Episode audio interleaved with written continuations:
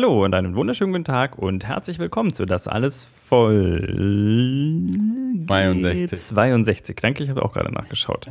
Mein Name ist Dirk. Mein Name ist Andi. Hallo. Schön, dass ihr da seid. Und wir auch wieder. Genau, das ist auch schön. Aber wir sind eigentlich immer da. Alle zwei Wochen. Und äh, können wir, wenn wir, wir machen das ja nie, äh, so dass wir, also ich, ich kenne Podcasts, äh, die ihre Folgen immer damit beginnen, dass sie sagen, äh, wo man sie finden kann, mit Website, Twitter und allem drum und dran. Das machen wir nicht.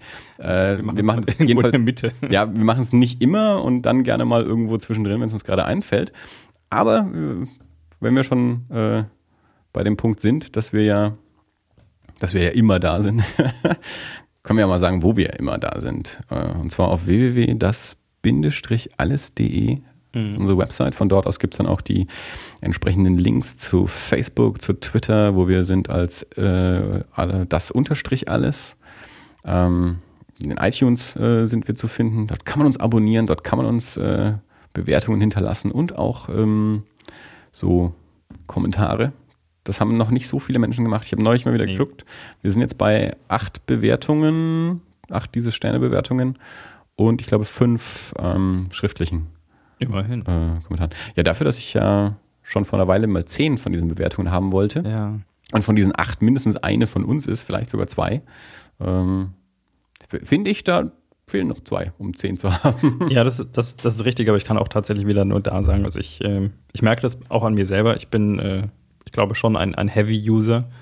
Ähm, und ich, also ich gebe, ich habe glaube ich noch nie, ich habe jetzt mal kürzlich das erste Mal in meinem Leben eine Bewertung für ein für ein Programm abgegeben und da habe ich auch nur Sterne gegeben. Also ja, ja. bis jetzt ein einziges Mal einen schriftlichen Kommentar habe ich noch nie geschrieben, außer ich bin sauer. Dann schreibe ich gerne ja, klar, langes und ausführliches Feedback. Ja, genau. Weil genau. Positiv, für Positives ist das Internet ja nicht da. Das ist ja dafür, dass Nee, das ist ja so eine Einstellungssache. Also ich schreibe dann tatsächlich, äh, ich schreibe gerne mal einen Brief. Also wenn ich böse bin, dann schreibe ich auch gerne mal einen Brief, ja, um äh, mein, meine Empörung Luft zu machen. Schreib doch mal einen Brief, wenn dir was gut gefällt. Ja, okay. habe ich auch. Total nee, verrückte doch, Idee, oder? Nee, habe ich auch kurz. Das muss das Internet ah, auch noch lernen. Habe ich auch gemacht. Dass man auf äh. Twitter äh, auch mal positive Sachen verbreiten kann und nicht nur ja, negative. Stimmung. Ja. Twitter. Deswegen habe ich neulich irgendwo gelernt, ich weiß nicht mehr, wo es war, äh, das ist der Unterschied zwischen Twitter und Instagram. Instagram ist das positivere Medium, weil man da Bilder postet und Bilder meistens von schönen Sachen äh, postet und auf hm. Twitter man sich äh, ja per Wort ausdrückt und da dann viel schimpft. Ja, wobei grundsätzlich, also ich weiß nicht, darf man das sagen? Du bist der. Ich weiß ja, nicht, was du sagen willst, aber an sich äh, sind wir sowohl ein freies Land als auch ein freier Podcast. Ja, du, du bist ja ein Aussteiger. Ich bin ein Aussteiger, ja. Erzähl mal, wie kam es dazu? Ach, Facebook ist halt, naja, so eine sinnlose äh, Zeitverschwendung. Schon, oder? Ich habe jetzt, ähm, ich habe ein halbes Jahr lang meine Timeline wenn das aktuell so heißt, äh, nicht angeschaut. Das Einzige, was ich in dem halben Jahr gemacht habe, ist, dass, wir, dass ich den, den, den Link zum, zum Podcast gepostet habe. Ähm, habe aber, wie gesagt, sonst, und ja, wenn, wenn halt so Benachrichtigungen kamen, dass, dass irgendwer mich irgendwo markiert hat oder sowas, das habe ich halt dann angeschaut, das schon. Ja. Aber dass ich jetzt einfach mal nur so hier den, den, den Stream da irgendwie angeguckt habe, ähm, habe ich sechs Monate lang nicht gemacht. Und ähm, ja, gut, es hängt auch ein bisschen, glaube ich, so mit, mit, mit meinem Job zu tun. Ich bin ja so im Internet-Business und äh, habe also den ganzen Tag äh, damit zu tun und regt mich ganz viel darüber auf. Und umso weniger Lust habe ich in meinem Privatleben äh, auf den ganzen Kack.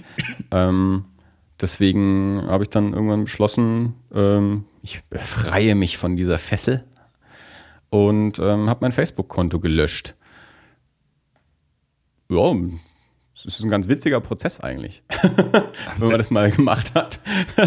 also was, was es da für verschiedene Möglichkeiten gibt und, und wie Facebook versucht, einen trotzdem da zu behalten mhm. und so.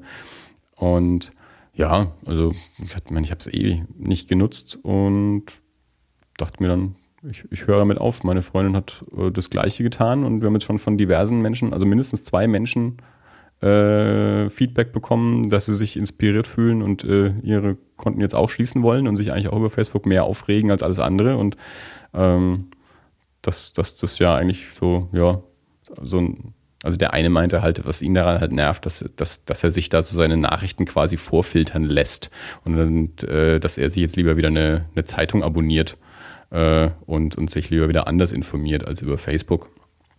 Und ja, wie gesagt, ich habe es nicht wirklich genutzt und dann ich habe meinen Rechner abends daheim ganz selten an, also auf Arbeit darf ich, beziehungsweise gehe ich einfach auch nicht auf, auf Facebook und das ganze Zeug. Abends habe ich dann auch keine Lust drauf. Und ja, dann, dann brauche ich das auch nicht. Hm. Und ja, aber wie gesagt, das, ist, das hängt bei mir auch ganz viel so mit dem, mit dem Job zu tun. und äh, ich versuche ja auch äh, so wenig wie möglich mehr bei Amazon zu bestellen und jetzt wieder die, die Buchhandlung bei uns ums Eck zu unterstützen, wo wir mittlerweile ja sogar samstags zum Kaffee trinken hingehen. Äh, und äh, zum Sommerlebkuchen essen. Es gibt Sommerlebkuchen? Äh, dort gibt es Sommerlebkuchen okay. von einer Nürnberger Bäckerei, ich äh, weiß aber jetzt nicht welche, äh, die anscheinend mal auf die Idee gekommen ist, dass, äh, dass es Lebkuchen nicht nur zu Weihnachten geben muss, sondern dass man auch Sommerlebkuchen anbieten kann. Ich glaube, der Lebkuchen an sich ist, also das, der, der Teig ist, vermute ich, ziemlich das Gleiche. Äh, ich glaube, hauptsächlich ist es der Guss obendrauf, der sich unterscheidet, weil es da dann halt so, da gibt es dann Orange und äh, Zitrone und ähm, weiße Schokolade, Heidelbeer, da gibt es eben so verschiedene eher sommerliche äh, Geschmacksrichtungen ähm, auf, dem, auf dem Guss, okay. der auf dem Lebkuchen oben drauf ist. Ja, und dann gehen wir dann samstags gerne mal in die, in die Buchhandlung ums Eck, äh, kaufen durchaus auch Bücher dort, aber nehmen auch mal ein, ein, ein heißes Getränk und ein Gebäck dort ein und setzen uns auf der, an das Tischchen vor der, vor der Buchhandlung und äh, hocken in der Sonne, wenn es eine gibt. Klingt gut. ja, ich hatte das, ja, ich, ich, man wirft mir ja vor, also das äh, gab ja hier auch in diesem Podcast schon diverse Diskussionen, wo Leute äh, meinten, mir erklären zu müssen, dass ich diesen Podcast ja ohne das Internet nicht haben könnte, weil ich offensichtlich eine, eine Einstellung an den Tag legte, die zu der Deduktion führte, ich hätte was gegen das Internet. Das ist ja so nicht, aber es gibt natürlich trotzdem auch Blödes im Internet. Also es gibt halt auch Auswüchse da, die nicht zu unterstützen sind. Und nachdem ich gesagt den, den ganzen Tag äh, damit zu tun habe und auch eben mit, mit, mit den, den kommerziellen Auswüchsen des Internet, ähm, ja, brauche ich das privat nicht auch noch. Hm. Nee, verstehe ich, also durchaus. Es ist halt auch, äh, auch bei Facebook zum Beispiel so dieses, dieses, du, dann postest du irgendwas und dann denkst du dir, ja Mensch, wieso liked denn das jetzt keiner oder wieso hat denn der und der das jetzt nicht geliked oder so. Dabei weißt du nicht mehr, ob der das gesehen hat, weil erstens meldet er sich vielleicht nicht an, zweitens weißt du nicht, wie dem seine Timeline gerade gefiltert ist, ob der das überhaupt mhm. sieht oder nicht. Oder wenn es dann irgendwie, keine Ahnung, halt so dir irgendwelche Sachen dann anschaust und dich über irgendwas aufregst, was irgendwelche anderen gepostet haben, wobei das eigentlich dir eigentlich vollkommen scheißegal sein kann, was die für einen Müll posten oder nicht, aber trotzdem guckst du es dir erstens an und zweitens regst dich vielleicht sogar noch drüber auf. Ähm, am Ende interagierst du auch noch, ähm, verschwendest dann nochmal irgendwie Lebenszeit und Energie und ähm, naja. Also den Fehler, den, äh, zu interagieren mit, äh, mit Dingen, die mich aufregen, glaube ich, den mache ich mittlerweile schon gar nicht mehr. Ähm, ich ich überlege es mir ja schon auch äh, seit einiger Zeit durchaus, ob ich da, ob ich da, ob ich mich da abmelden soll. Einfach aus dem Grund heraus, dass ich mich konstant aufrege. Also ich schaue da mhm. im Gegensatz zu dir auch ab und zu mal schon, ja. schon, schon, mal so abends irgendwo oder wenn man mal gerade nichts zu tun hat, wenn man im Aufzug steht oder ja. so, irgendwie mal so durch diese Timeline und ich, ich, ich tue es, glaube ich, um mich aufzuregen. ja, weil, also ich, ich, weiß nicht, weil so viele Leute einfach nur so einen Schund posten. Und mit Schund meine ich jetzt wirklich, mhm ich habe irgendwo mal äh, irgendwo mal einen, einen, einen Artikel, glaube ich, über Facebook gelesen, wo, die, wo jemand geschrieben hat, naja, also eigentlich ist es nicht gut, weil eigentlich führt Facebook immer nur dazu, dass du dich schlechter fühlst. Mhm. Weil was die Leute posten, da gibt es eigentlich nur fünf, sechs Gründe wirklich dafür. Und das ist entweder, um sich selbst darzustellen in mhm. super Situationen, so hey, ich bin im Urlaub und schaut euch an, was ich für ein tolles Leben habe. Ja. Ähm, und äh, man, man ständig irgendwie unterbewusst Vergleiche zieht zu seinem eigenen Leben. Mhm. Ähm, dann dann gibt es diese, diesen Mitleidheischer, die irgendwelche Sätze posten, die so halb kryptisch sind, wo dann irgendwie ganz viele Leute nachfragen, oh mein Gott, was ist da los mit dir? Und ich sage immer, das Wichtige bei Social Media ist nicht das Social, sondern das Me. Ja, ja. ja? Also es, ist, es, es ist ein Selbstdarstellungsmedium. Ja. Es geht dabei weniger um Interaktion. Ich glaube, das war anfangs mal anders. Ähm, ich glaube, anfangs ging es noch mehr um Interaktion auch. Mittlerweile ist es wirklich nur noch so, mich selber präsentieren. Ja, schon irgendwie. Und ja. ähm, ich weiß es nicht. Also ich weiß selber tatsächlich auch nicht, was ich posten soll. Ich poste, glaube ich, ja. so einmal im Quartal oder einmal im Halbjahr. Tatsächlich dann auch, wenn ich irgendwelche lustigen Dinge mache, aber das sind dann halt wirklich, keine Ahnung, äh, wenn ich beim, beim Color Run gelaufen bin und gerade total quietschrosa bin oder sowas, das finde ich halt lustig. Ja, dann poste da ich reg ich mich dann schon wieder drüber auf. Wenn ich ein rosa Bild von mir poste. Ach, diese ganze Holy-Scheiße geht mir so auf den Keks. Ja, das hat mich tatsächlich insofern genervt damals, weil äh, das ist ja, ich habe mir dann diese Beutel angeschaut und das ist halt keine Farbe. Da schaust du drauf und dann steht auf dem Beutel steht Mikrokonfetti.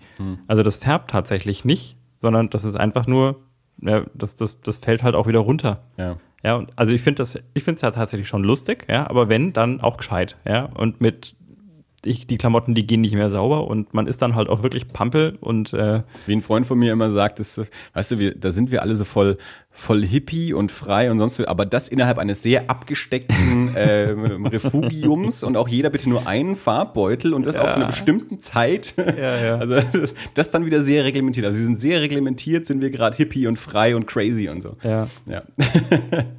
ja, gut, ist nicht meine Szene, das dürfen Leute machen, äh, aber ich brauche es nicht. Ja, mich, haben, äh, mich hat eine Freundin hat uns gefragt und wir sind dann da mal, ich glaube, einmal um den Wörder See gelaufen. Und äh, das, das war halt ja, so eher so ein, ich glaube, ich war noch nie bei solchem Volkslauf dabei. Ja, das ist eher so ein Volksspaziergang, glaube ich, einmal um den Wörder See und Ja. du kannst eigentlich auch gar nicht wirklich laufen, weil, weil die Leute halt alle so langsam sind.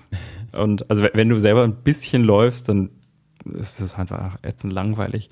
Aber einmal pro Kilometer kommt halt so eine Station, wo dich ganz viele Leute mit, mit so Farbe beschmeißen und das ist dann haha, lustig und dann läufst du weiter und nach zehn Schritten ist wieder alles runtergefallen. Was ist ja nur Mikrokonfetti und keine Farbe. Billige Bescheißerei. So. Ähm, Ja, äh, Facebook. Genau, Facebook. Ähm, ja, und ich finde es eigentlich auch doof. Ich habe, ähm, es bringt mich sogar ein bisschen in Gewissenskonflikte. Jetzt habe ich kürzlich festgestellt, ich habe einen, einen Kerl, den kenne ich seit pff, bestimmt 15 Jahren, hauptsächlich so in einem, in einem äh, äh, ehrenamtlichen Jobkontext über das Rote Kreuz. Und ich weiß, wir haben damals halt echt viel miteinander zu tun gehabt, irgendwie so um die 95, 2000 oder sowas wird das gewesen sein. Und haben uns echt gut verstanden, haben viel miteinander, also auch äh, da in, in einem bestimmten Feld miteinander zu tun gehabt. Und der, der seit dieser Pegida-Scheiß losgebrochen ist, postet er immer wieder Sachen, wo ich mir denke, alter Schwede. Ja, also das ist, das ist nicht mehr versteckt rechts. Das ist halt schon, ja, schon dann in, irgendwie in, äh, in altdeutscher Schrift und Ja, äh, okay. mit, ja, da müsste man dann halt natürlich auch konsequent aussieben. Dann, ne? ja, da habe ich mir tatsächlich auch überlegt. Also ich war bei dem schon, ups, ich war bei, bei dem auch schon, äh, schon auf dem äh, Ich möchte ihn entfreunden Knopf, weil Ja. ich mir denke, eigentlich möchte ich mit so einem gar nicht mehr irgendwas zu tun haben, auch wenn der mir jetzt hier irgendwie über den Weg laufen würde. Ja. Ich könnte dem nicht mehr unbelastet begegnen. Ähm, aber also das ist jetzt in dem Fall tatsächlich für mich, und ich glaube, das ist auch der Grund, warum ich nach wie vor bei Facebook bleibe, ein, ein, ein Tool, um, um so ein bisschen zu merken, was denn da tatsächlich geht. Ja, also Ja. weil man, man hört sowas immer mal wieder, ja, was dann vielleicht auch irgendwelche, irgendwelche rechten Gruppen oder diese, diese äh, Stammtisch-Nazis da so von sich geben.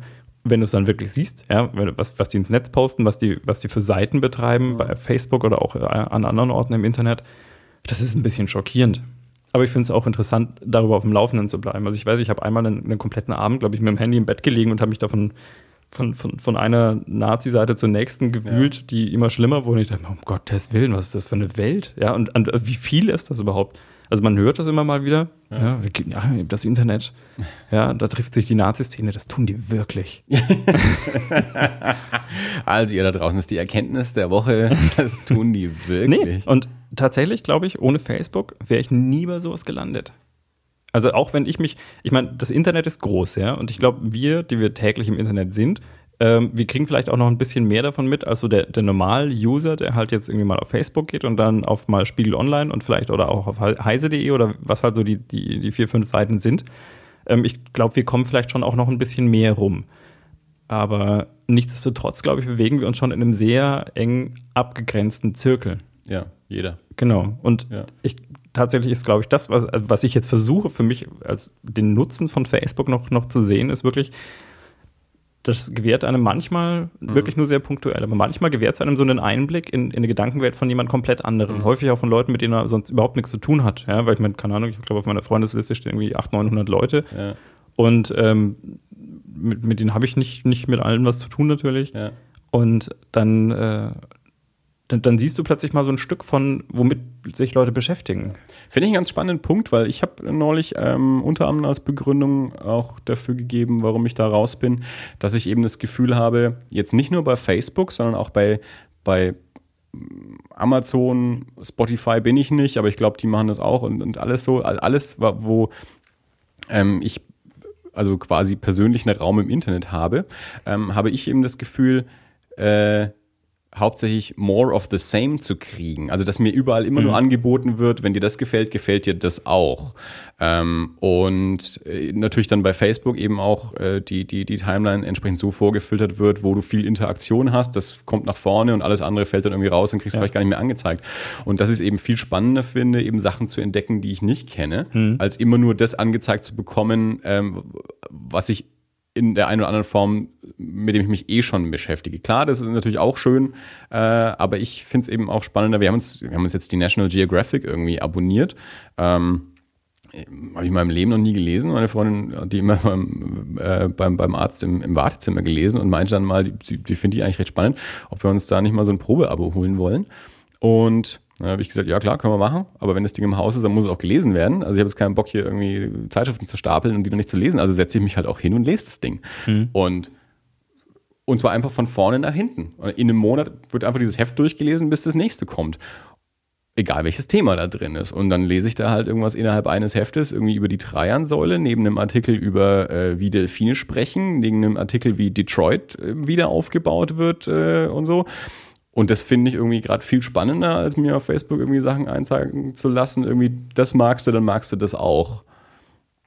Und ja, äh, eben auch so an sich. Also ich meine, ich lese jetzt momentan auch wieder, wieder mehr. Also äh, Bücher jetzt eben oder ähnlich wie ich eben auch bei, das ist halt blöd, aber so wie ich es bei, bei den Hellboy-Comics gesagt habe, dass ich eben mich nicht mehr so stressen will mit, dass ich von eins bis lesen muss, sondern dass ich einfach in den Band greife, der gerade da ist. Einfach wieder ein bisschen mehr, mehr so Zufallsprinzip irgendwie auch ins, ins Leben zu bringen und dann spannende Sachen zu denken. Also das Buch, das ich gerade lese, habe ich beim letzten Mal schon gesagt, der Anschlag von Stephen King. Ich hatte in meinem Leben niemals vor, dieses Buch zu lesen, aber als jetzt eben diese, diese Buchhandlung da in Ziegelstein neu eröffnet hat, war Bianca dort und ähm, hat halt ein paar Bücher ähm, gekauft und das war halt da so am, am auf, auf dem Mängelexemplartisch für drei Euro und hat gesagt, nimmst du das halt mal mit.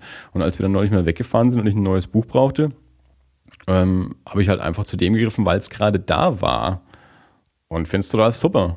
Ähm, ich habe durchaus vorgehabt, ein paar Stephen King Bücher zu lesen, aber das war nicht auf der Liste, aber jetzt bin ich total begeistert von dem Buch. Ähm, und das finde ich viel spannender jetzt gerade, als ähm, einfach zu dem zu greifen, wo ich von vornherein schon weiß, naja, das, das interessiert mich ja eh, hm. das, weil mir das wahrscheinlich gefallen könnte, weil das so ist wie das, was ich auch schon kenne oder so. Und ja, deswegen finde ich es ganz spannend, dass du sagst, dass du Facebook dazu nutzt, Sachen zu entdecken, die, die, die du sonst nicht sehen würdest. Wo ich neulich gesagt habe, ich habe das Gefühl, all diese Dienste zeigen mir nur noch Sachen, die, die eh schon so also ja. zu sagen, ich nutze es dafür, das wäre jetzt, äh, ja. das wäre jetzt sehr, sehr weit. Aber das, dass du das, dass du das gerade noch so als einen positiven Effekt ja. davon beschrieben hast. Also tatsächlich, äh, also das war wirklich jetzt in den letzten Tagen so ein bisschen eine Abwägung, ähm, ob ich das weiter nutze oder nicht, weil ich glaube, dass schon ein bisschen Zeit übrig bleiben würde. Ich meine, wobei das ist wahrscheinlich wie bei äh, wie beim Kleingeld bei Rauchern, die sich irgendwann mal ausrechnen, oh, wenn ich aufhören würde zu rauchen, dann würde ich so und so viel Geld sparen. Ja, unterm Strich haben sie das halt auch nicht mehr wahrscheinlich. Nee, du gibst es halt für was anderes aus. Richtig, ja. Und ja, wenn, klar, ich jetzt, wenn ich jetzt also meinen Facebook-Account zumache, dann, dann, dann verplemper ich die Zeit im Aufzug halt mit irgendwas anderem. Ja. Dann werde ich halt auf anderen Seiten surfen oder sowas. Das heißt ja nicht, dass ich die Zeit netto dann habe, um mich abends in meinen Lehnstuhl zu setzen und ein Buch zu lesen. Nee, äh, sagen wir mal so. Also, wenn du es in solchen Momenten nutzt, wie jetzt du stehst im Fahrstuhl, wo du sonst nichts anderes Sinnvolles quasi machen kannst, weil das gar nicht so lange dauert. Ähm, ja, das stimmt soweit. Aber wenn du halt abends auf der Couch dich ja, von okay. irgendeinem Link irgendwo verleiten ja, ja. lässt und dann da in der Zeit kannst du auch ein Buch lesen. Das, das muss noch nicht mal äh, wertend sein, was davon jetzt besser ist, weil auch, auch, im Internet kannst du da natürlich äh, spannende Erfahrungen dabei machen, was lernen oder was. Also Buchlesen ist da jetzt nicht zwingend äh, höherwertiger äh, anzusiedeln äh, wenn das im Internet für dich auch einen entsprechenden Mehrwert bietet in dem Moment. Wenn du natürlich hinterher sagst, das war jetzt einfach wieder vertane Zeit, die hätte ich auch sinnvoller nutzen können und da auch weißt, was das Sinnvollere gewesen wäre in dem Moment, mhm. ähm, ja, dann kannst du natürlich das machen in der Zeit. Ja. Also ja, so wie ich jetzt wahrscheinlich eben gerade, wenn ich dann mal auf der, auf der Couch sitze und meine Freundin gerade irgendwo was anderes macht, äh, anstatt wie früher vielleicht zu meinem Telefon zu greifen und mal zu gucken, aus Langeweile durchzuscrollen, ja, passiert ja auch wieder nichts auf meiner Timeline oder ist alles uninteressant oder ich reg mich mhm. über was auf, greife ich halt lieber zu National Geographic und lese einen Artikel in den fünf Minuten. Ja. So. Und ja, das ist einfach das, was ich jetzt momentan einfach interessanter finde. Und ähm, wie gesagt, nachdem ich einfach ein halbes Jahr lang nichts auf Facebook gemacht habe, festgestellt habe, irgendwie, ja, also ich vermisse es nicht und vielleicht fühlt es sich sogar ein bisschen besser an. Und es war auch, es war schon ein befreiendes Gefühl, wenn man das so mal so, wenn man das Konto mal so gelöscht hat. Also wenn es so weg ist. Weißt du so? ja. Aber ich habe auch, mein, auch so, ich meine, ich bin ja noch auf Twitter und da habe ich aber auch früher viel häufiger reingeschaut, das mache ich auch schon ewig nicht mehr. Mhm. Jetzt mache ich jetzt mache ich es mal wieder so ein bisschen wieder, auch auch so für den Podcast, weil ja. ich halt doch auch, weil wir auf Twitter, also ich, ich benutze halt hauptsächlich auch den den das alles Account auf Twitter äh, für sowas. Ähm, um halt mal ein bisschen zu sehen, was, was, was da so die, die Leute machen, denen wir folgen, weil es ja auch ein bisschen was damit zu tun hat, was wir hier so besprechen, dass man da mal, ja, also zum Beispiel ja. die, ähm, ach, so ist das, haben wir ja damals auch über Twitter äh, gefunden und haben äh, ja mehrfach hier darüber berichtet und Interviews geführt und so. Also das, da, da kam schon was Spannendes bei raus. Das ist schon klar. Aber ja, ich bin da eben nicht mehr jeden Tag. Und das ist halt auch so was, wovon ich mich auch ein bisschen freien musste. So dieses, äh, gerade auch auf Twitter, weil es so extrem schnell ist, dass du immer das Gefühl hast, wenn du eine Stunde nicht drauf warst, hast du schon wieder verpasst. Und wenn du nach sechs Stunden drauf gehst, du schaffst es dir überhaupt nicht, so diese alle Tweets dann wirklich noch, noch anzuschauen. Das heißt, das ist schon von, von vornherein so dermaßen flüchtig, dass es ja purer Zufall ist, welche Tweets du überhaupt siehst. Mhm. Und dann ist es auch schon eigentlich egal, ob du überhaupt welche siehst. Ja. ja. Und abgesehen davon, ich meine, ich habe jetzt diese ganzen Benachrichtigungen nicht, nicht ausgeschaltet. Äh, mein Twitter schickt dir ja dann zwischendurch schon immer auch so, wenn, wenn drei Leute über das Gleiche tweeten, dann schickt es dir ja schon immer so eine Push-Nachricht. Die wollen natürlich auch, dass du, dass du, dass du es nutzt, dass du natürlich reingehst. Das ist auch das, klar, wie Facebook ja auch. Also das ganz große Anliegen von Facebook ist ja, dass die Facebook-Welt nicht mehr verlässt. Also dass du halt nicht mehr zu Google oder zu Amazon gehst, um irgendwas zu suchen. Und das gilt für die anderen natürlich ganz genauso. Also Amazon willst du auch, will auch, dass du in der Amazon-Welt bleibst. Deswegen bieten die eben auch mit Prime Fernsehserien und, und all den ganzen Kram an und, und äh, weiten ihr, ihr, Sortiment immer weiter aus und ihre Dienstleistungen, damit du möglichst viel Zeit innerhalb dieser Welt verbringst, damit die mit dir Geld verdienen können. Und Google will das genau das Gleiche und Facebook will das auch wieder. Und so kämpfen die auch ah, ja. miteinander natürlich um, um die Zeit, die du im Internet verbringst. Ja, dann haben sie wieder Pech mit mir, findet niemand Geld im Internet. Niemand. niemand verdient mit dir Geld im Internet. Ganz bestimmt. Ja, nein. Ja, nee, ähm, wie gesagt, also ich, äh, ich, ich beneide dich ein bisschen um diese, um diese Facebook-Losigkeit, glaube ich. Ähm, ich bin noch nicht ganz so weit. Oh, du, das ist. Es ist jetzt keine ähm, keine religiöse Überzeugung oder so, die nee, ich ihm aufdrücken müsste. Nee, das, das, das, das jeder kann das da machen, wie er will. Ähm, ich habe auch, klar, jetzt ein paar Leute haben mich natürlich auch darauf angesprochen und mich mit Leuten unterhalten und dann haben halt andere auch gesagt, naja, sie haben da halt irgendwie so ein Netzwerk aufgebaut und stehen halt mit Leuten von früher oder was, keine Ahnung, halt da irgendwie so Kontakt und haben da irgendwelche Gruppen und so, die sie nicht aufgeben möchten. Und das ist ja, das ist ja ganz wunderbar. Ich meine, da, da, da ist es ja durchaus auch eine, eine sinnvolle Sache, wenn man das für, für so Organisationskram nutze oder irgendwie mhm. sowas. Und ja, ich glaube, ich bin einfach ganz generell irgendwie so gerade an einem, an einem Punkt, wo, wo ich ein bisschen mehr einfach, ich werde einfach gesetzter, weißt du, einfach ein bisschen ruhiger und so. Ja. Ja. Und einfach mir, mir ich, ich sage ja immer schon seit Jahren, ich bin ja zu analog für die digitale Welt und mir ist es irgendwie auch alles zu schnell. Und nachdem ich, wie gesagt, da im, im Job irgendwie so dermaßen viel mit zu tun habe, also ich bin einfach im E-Commerce ähm, und ich mich da aber auch schon häufig über Sachen aufrege, die ich in irgendwelchen Newslettern lese und so, ähm, dass ich das dann halt privat jetzt sehr schätze, eben vor der Buchhandlung äh, auf dem Stuhl zu sitzen und Postkarten zu schreiben an irgendwelche wildfremden, also nicht wildfremden, also an, an fremde so, Menschen. Irgendwelche Adressen aus dem Telefonbuch, doch, aus, doch, aus dem ernsthaft? Analogen natürlich. Ernsthaft? Nee, das nicht. Äh, weil das, äh, ich hab, wir haben kein Telefonbuch von Australien. Aber wir haben, wir saßen tatsächlich schon da und haben einfach online äh, Telefonbuch von Australien gesagt, um, um einfach irgendwem eine Postkarte zu schicken. Also das haben wir jetzt noch nicht durchgezogen, das kommt aber bestimmt noch. Aber wir haben, wir haben ähm, in auf, äh, es, es, gibt eine kleine Insel vor Neuseeland, die heißt Stewart Island. Und auf Stewart Island gibt es ein kleines Kino, das Bankhouse Theater. Das wir hier auch schon erwähnt haben. Genau. Und das Bankhouse Theater hat einen Hund, Lola. Äh, und ich weiß nicht, wie viele Follower sie mittlerweile auf Instagram haben. Als wir das Bankhaus entdeckt haben, hatten sie, glaube ich, gerade fünf und wir waren dann Follower sechs und sieben. Mittlerweile sind sie, glaube ich, bei 20 oder so. Ähm, wir haben den neulich dann mal eine Postkarte geschickt und äh, Bianca hat auf, auf ich glaube, auf unzeswissen.de oder so äh, vor einer Weile mal so einen kleinen Film gefunden über ein, ein, ein Clown-Motel irgendwo in, ich glaube, Nevada oder so, in einer Wüstengegend von den USA.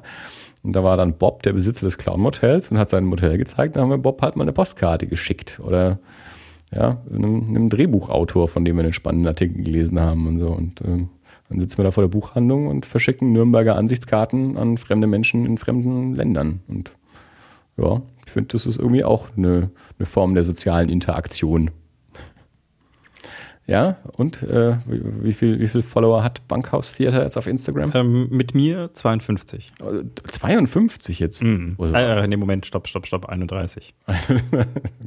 ja, aber das ist ganz schön. Also es ist, weiß nicht, ungefähr ein halbes Jahr her vielleicht oder so, als wir die gefunden haben. Vielleicht noch nicht mal. Und wie gesagt, da waren es noch unter 10. das hat sich äh, weiter verbreitet. Mhm. Ja. Und irgendwann fahren wir da mal hin und schauen uns mal A Local's Tale an, der Film, der jeden Tag dreimal im Bankhaus Theater läuft. In Dreiviertelstunde äh, ein Filmchen über Stuart Island. Und hin und wieder zeigen sie auch mal einen echten Spielfilm, wenn es mal irgendwie gerade eine neuseeländische Produktion gibt, die sie dann irgendwie dreimal zeigen können. Mhm. ja. Ja, deswegen lieber Postkarten schreiben als äh, Facebook. Aber natürlich äh, trotzdem immer weiter unsere Facebook-Seite für das alles nutzen. Ja, wenn äh, ihr auf Facebook seid, natürlich. Ja. Äh, wir haben jetzt gerade nicht dafür Werbung gemacht, dort zu sein, nur um uns zu folgen. Unterm Strich, wenn ihr auf unsere Webseite geht, da kriegt ihr mehr, da habt ihr mehr davon. Die sieht besser aus. Ähm, da könnt ihr mit anderen nur an das alles Interessierten äh, interagieren. André hat mal wieder kommentiert. Und stimmt. Die vorletzte Folge, die letzte mhm. noch nicht. Und Sollte keine Vorwürfe sein, André. das klang, ich, ja, ja, ich, ich weiß, hab's, er hat ich hab's mir gerade getan. irgendwann hat er das mal geschrieben, so, ja, ja, ich verstehe mal so, dabei war es nicht mal so gemeint, irgendwie, es sollen auch noch andere Leute da mal genau. kommentieren, also, ähm, Lieber André, nach dem, nach dem Satz von Andy würde ich vorschlagen, du machst dir einen eigenen Flatter-Account, sofern du noch keinen hast und postest in Zukunft unter deine, unter deine Kommentare einen Flatter-Button, damit wir dich für deine Kommentare flattern können. Das ist mir zum Meter. Äh, ich finde, André könnte einen eigenen Blog einrichten, wo, den er nur dafür nutzt, äh, unsere äh, Episoden zu kommentieren. Er kann sich mit Uli zusammentun. Hm? Na, Uli hat doch irgendwann mal äh, nach, nach irgendeiner Folge, die wir mal gemacht haben, hat sie, hat sie, sich, hat sie mich mal angerufen oder hat mich ange, angeschrieben und hat mir gesagt, hier, das stimmt doch alles gar nicht. Äh, und sie macht, so jetzt ihren, sie macht jetzt ihren eigenen Podcast und der heißt Uli deckt auf. Ja. Und da macht sie nichts weiteres als investigativ äh, an, an, unsere Folgen heranzugehen und zu sagen, was wir hier für, für Fehler einbauen. Ja, das äh, denke ich mir manchmal hinterher auch, wenn ich die Sachen anhöre. Wenn ich mir denke, ah, scheiße, was ist denn da wieder für ein Mist erzählt? Ja, aber es ist unser Podcast. Kann keiner was gegen tun. Dafür ist das Internet da. Ja, eben. Und wenn was nicht stimmt, dann kommentiert es einfach auf unserer Seite, www.das-alles.d. Genau. Und jeder Folge gibt es eine Kommentarfunktion. Und äh, eine Widerspruchsfrist von zwei Wochen. Nach zwei Wochen werden die Kommentare geschlossen. Wenn die Kommentare geschlossen sind, hat automatisch das, was wir erzählt haben, absolute Gültigkeit. Für immer. Für immer. ich, ich, hätte, ich, hätte, ich hätte gerne ein Soundboard. Das wäre jetzt schon so eine Gelegenheit für irgendeinen so mystischen Sound. Ja. Naja. Das ja, mit dem Soundboard. Nachdem du jetzt hier immer mit der, mit der Wii ähm, Fernbedienung. Ich benutze es eigentlich nur als Räuspertaste für. für ja, und, und natürlich für Kapitelmarken, von denen wir ja ganz große Fans sind. Aber wir hatten noch keine Gelegenheit für Kapitelmarken heute. Nee, heute noch nicht. Nee, es ist auch noch keine drin. Ja, weil, weil, wir auch, weil wir auch nicht so, so strukturierte Themen heute nee, haben. Doch, wir, sind, wir haben schon strukturierte Themen. Wir haben das noch nicht damit. Ich, wollt, ich wollte ja tatsächlich eigentlich jetzt, das ist halt, der erste Themenblock ist so das lockere, das lockere Warmgeplänkel und ich fand es jetzt durchaus auch interessant. Ich meine, du hast dich von Facebook getrennt. Das ist in der heutigen Zeit schon, ne, ich finde, wenn man sich, ich meine, also das ist schon, schon was, wo man mal nachfragen kann. Warum? Die Generation nach uns ist der ja schon gar nicht mehr, die gehen ja schon gar nicht mehr hin. Ja, ja ich war jetzt, ich glaube, sechs Jahre oder so auf Facebook. Naja. Sowas, fünf, sechs Jahre. Und so mal.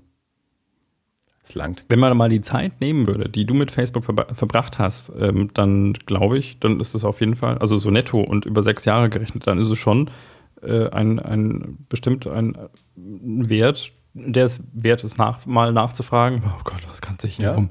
Ich meine, da sind natürlich auch spannende Sachen passiert. Also die, hier diese Energy-Jungs habe ich auch über Facebook genau. quasi kennengelernt und so. Und äh, Mein heutiges Gegatz ist übrigens zu verdanken dem wunderbaren Dornfelder 2013. Ja, und hau Bank- hauptsächlich ist es der Tatsache zu verdanken, dass ich noch bei der ersten Glasfüllung bin und Dirk bei der dritten oder so. Glas ist jetzt auch wieder ein Euphemismus. Wir trinken nämlich aus Tassen. Ich wollte gerade Ja, aber fragen, sie sind nicht voll geschenkt. Also ich weiß nicht, wie du dein, die, nachgeschenkt hast, aber als ich die erste Fuhre eingeschenkt habe, habe ich sie nicht bis zum Rand voll geschenkt. Ja? Du kennst mich jetzt eine Weile. Achso, deswegen ist ja die Flasche auch fast schon leer. Und ich habe, gesagt, ich habe den ersten halben Becher noch nicht ausgetrunken, aber die Flasche ist schon fast Ich leer. habe gesagt, ich trinke eine Flasche rund. Ja, stimmt. Ja. Weil Dirk ist schön. nämlich heute mit dem Fahrrad da. Ja, ich habe ich hab's repariert, endlich nach. Ich hab nach, es stand erst irgendwie ein Vierteljahr lang kaputt im Keller, danach stand jetzt ein Vierteljahr lang der kaputte Reifen vor der Tür und jetzt habe ich ihn endlich mal geflickt vorhin. Deswegen muss Dirk ja die Gelegenheit auch äh, nutzen äh, und sich mal kräftig hinter die Binde kippen. Jawohl, damit ich rechtzeitig, also damit ich schnell einschlafe, falls das Baby mal für fünf Minuten Ruhe gibt. Das ist, das ist wirklich das Schlimmste. Also ich habe das, ich weiß nicht, ob das, ich schlafe irgendwie nicht mehr so schnell ein wie früher, gefühlt. Also, Seit dem Kind oder generell? nee, so generell. Also ich weiß, ich habe früher, also zu den Zeiten, als ich Vielleicht, weil du nicht mehr ganz so übernächtig Das bist mag wie sein, früher, ja. wie vor 15 Jahren. Also ich weiß, also zu meinen heißen Zeiten, ich habe mich hingelegt und ich war weg. Ja, und zwar Ja. wirklich innerhalb von Minuten. Und mittlerweile brauche ich schon irgendwie so bestimmt, keine Ahnung, zehn Minuten, eine Viertelstunde, bis ich eingeschlafen bin. Das ist normal. denn? Und das ist eigentlich die Zeit, die mir auch reichen würde. Also wenn ich zehn Minuten schlafen könnte, dann würde mir das reichen, um auch wieder die nächsten Stunden zu überstehen. Aber wenn ich nach zehn Minuten anfange einzuschlafen, dann fängt das Baby an zu quaken. Und dann ist es vorbei. Und ich weiß, oh, ja, du, du siehst quasi noch vor dem geschlossenen Auge, siehst du, siehst du die Gefilde von Morpheus am, am Horizont und dann, ja, und dann, und dann macht es wieder zup und zieht dich wieder in die Realität zurück. Bilde von was. Also wir haben bestimmt Eltern unser, äh, unter unseren Hörern. Ihr dürft gerne kommentieren und äh, Dirk äh, sagen, dass Dass alles besser wird. Bald. das alles. Das alles ist schon immer von bester Qualität. Ja? Das, Das das, alles muss alles. gar nicht besser werden. Nein, nein, das alles. weiß schon. Mit Scharf S. Das, so heißt die heutige Folge. Das alles wird besser. Das alles besser wird. Das alles. Mit scharfem S haben wir es, glaube ich, noch nicht. Das stimmt. Was wir immer Wortspiele mit unserem guten Titel machen. Ja, super, oder? Ja, ja. Mensch, sind wir. so. Andi, erzähl mal. haben, wir, haben wir Themen? Ähm, ja, ich habe ein paar Filme gesehen. Wie ungewöhnlich. Ja, schon, ne? Ich werde nicht alle erwähnen, die ich in letzter Zeit gesehen habe. Denn ich habe ein paar Filme gesehen, die an anderer Stelle besprochen werden. werden. Also eigentlich schon besprochen worden sind, aber noch erst veröffentlicht werden. Okay, das ist jetzt Hint, ein bisschen mystisch. Magst du, magst du äh, schon ein bisschen anteasen oder magst du es bei Es diesem. wird in, in, in nächster Zukunft äh, einen, einen neuen Podcast geben. Eventuell schon morgen. Also wenn jetzt das alles erscheint jetzt am Donnerstag, den, was ist das dann, der vierte? Mhm. Am vierten. Eventuell erscheint dann schon am Freitag, dem fünften, äh, ein neuer Podcast, an dem ich beteiligt bin. Ähm, fünf Folgen sind bis dato schon aufgenommen. Von daher bin ich relativ sicher, dass die ganze Show auch zum Laufen kommt. Wir sind schon sehr, sehr weit. Also hätte theoretisch schon letzten Freitag online gehen können, ist es aber noch nicht. Also eventuell geht es jetzt dann kommenden Freitag online. Äh, Es liegt aber nicht in, in meiner Hand, deswegen kann ich es nicht ganz versprechen, deswegen will ich auch noch nicht allzu viel dazu sagen. Aber es kommt ein neuer Podcast, an dem ich beteiligt bin. Äh, Er wird englischsprachig und äh, er nimmt sich Horrorfilme zum Thema. Ja. Dementsprechend habe ich ein paar Horrorfilme gesehen und in letzter Zeit besprochen. Aber Aber wir wollen natürlich nicht die Themen doppeln und wenn ihr Spaß habt daran an äh, Andis äh, englischsprachigem Horrorfilm-Podcast, dann äh, möchten wir euch hier nicht mit Redundanzen. Also wenn, wenn das Ding dann ähm, wirklich online ist, ähm, werde ich das hier nochmal ausführlich besprechen, worum es sich da handelt äh, und wer da dabei ist und, und wie es dazu kam. Machen wir ein Thema. Ich habe schon überlegt, ob wir eventuell sogar mal ein, zwei der Mitstreiter einladen sollten. Ähm, hier in das alles mit uns sprechen. gerne. Dann würden wir hier auch eine englischsprachige Folge mal machen. Würden, äh, Finde ich, würde uns gut zu Weil, Gesicht stehen. äh, dann würde ich weniger Rotwein trinken.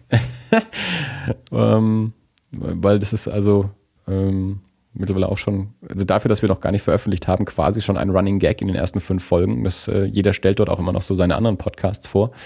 Und dann äh, der Amerikaner immer sagt, ja, Andi hat auch einen Podcast, das, ich bin ein ganz großer Fan, ich kann ihn aber nicht hören, weil der ist auf Deutsch. aber ich bin ein Riesenfan und jeder, der Deutsch kann, sollte sich den anhören. Dann habe ich schon gesagt, wir sollten, vielleicht sollten wir ihn einfach mal einladen und dann machen wir mal eine Folge auf Englisch. Naja, Jedenfalls ähm, jetzt bald ähm, neuer Horror-Podcast, englischsprachig, äh, mit unter anderem meiner Beteiligung. Ähm, und ich habe, ja, also die, die Filme, die ich jetzt hier anspreche, die, die, die sind dort auch zur Sprache gekommen, aber eher so peripher. Deswegen habe ich gedacht, kann ich die hier nochmal zweitverwerten. Und äh, beziehungsweise auf das erscheint hier ja viel früher. Weil wir werden, also das Ding wird dann wöchentlich rauskommen, aber wie gesagt, wir haben jetzt schon fünf Folgen aufgenommen. Das heißt, das äh, zieht sich dann erstmal noch einen Monat, bis das da dann erscheint. Okay, also ich frage jetzt nicht nach, weil sonst gehen wir doch näher auf den Podcast ein und das wollen wir dann nochmal separat tun, wenn er dann wirklich da ist, oder? Ja, aber was wolltest du denn nachfragen? Äh, ich glaube, das bezog sich jetzt so ein bisschen auf die Aktualität. Also so. der, dessen, worüber ihr redet. Naja, wir suchen uns halt immer einen, einen, Film aus oder, oder ein bestimmtes Thema. Oder in der zweiten Folge haben wir halt uns ein, ein Regisseur-Autor-Duo genommen und deren Oeuvre beleuchtet.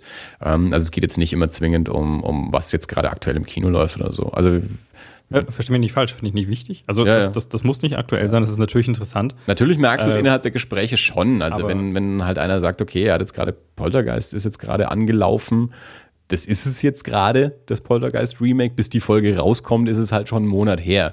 Ja. Das ist jetzt halt durch, durch diese, weil wir halt erst ein paar Folgen aufnehmen wollten, bevor wir wirklich online gehen, um zu sehen, dass es auch wirklich alles klappt. Ich meine, das haben wir mit das alles damals auch gemacht. Also wir haben ja auch drei Folgen aufgenommen gehabt bevor wir online gegangen sind, da waren die ja auch schon nicht mehr frisch.